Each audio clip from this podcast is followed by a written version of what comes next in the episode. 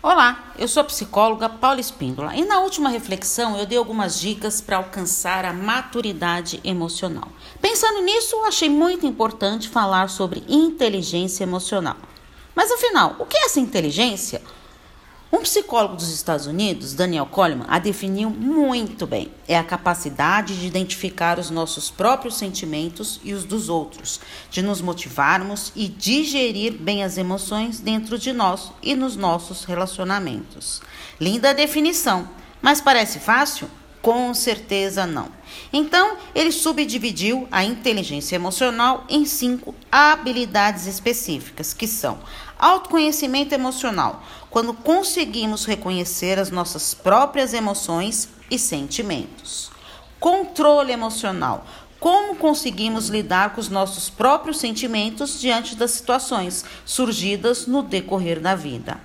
Automotivação, conseguir direcionar as nossas emoções para as nossas realizações pessoais, porque quando estamos motivados, fica mais fácil de lidar com os aborrecimentos e dificuldades da vida. Empatia, reconhecimento das emoções em outras pessoas. Isso permite relacionamentos mais saudáveis. E relacionamentos interpessoais, conseguir interagir com as pessoas.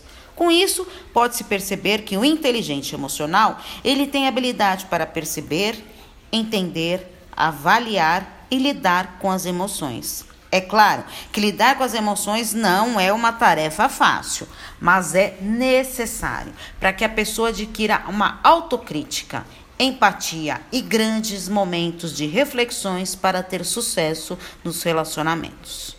Como você pode perceber essa reflexão, tem bastante conteúdo para você pensar, não é mesmo? E na próxima semana eu vou dar algumas dicas para você aprimorar a inteligência emocional.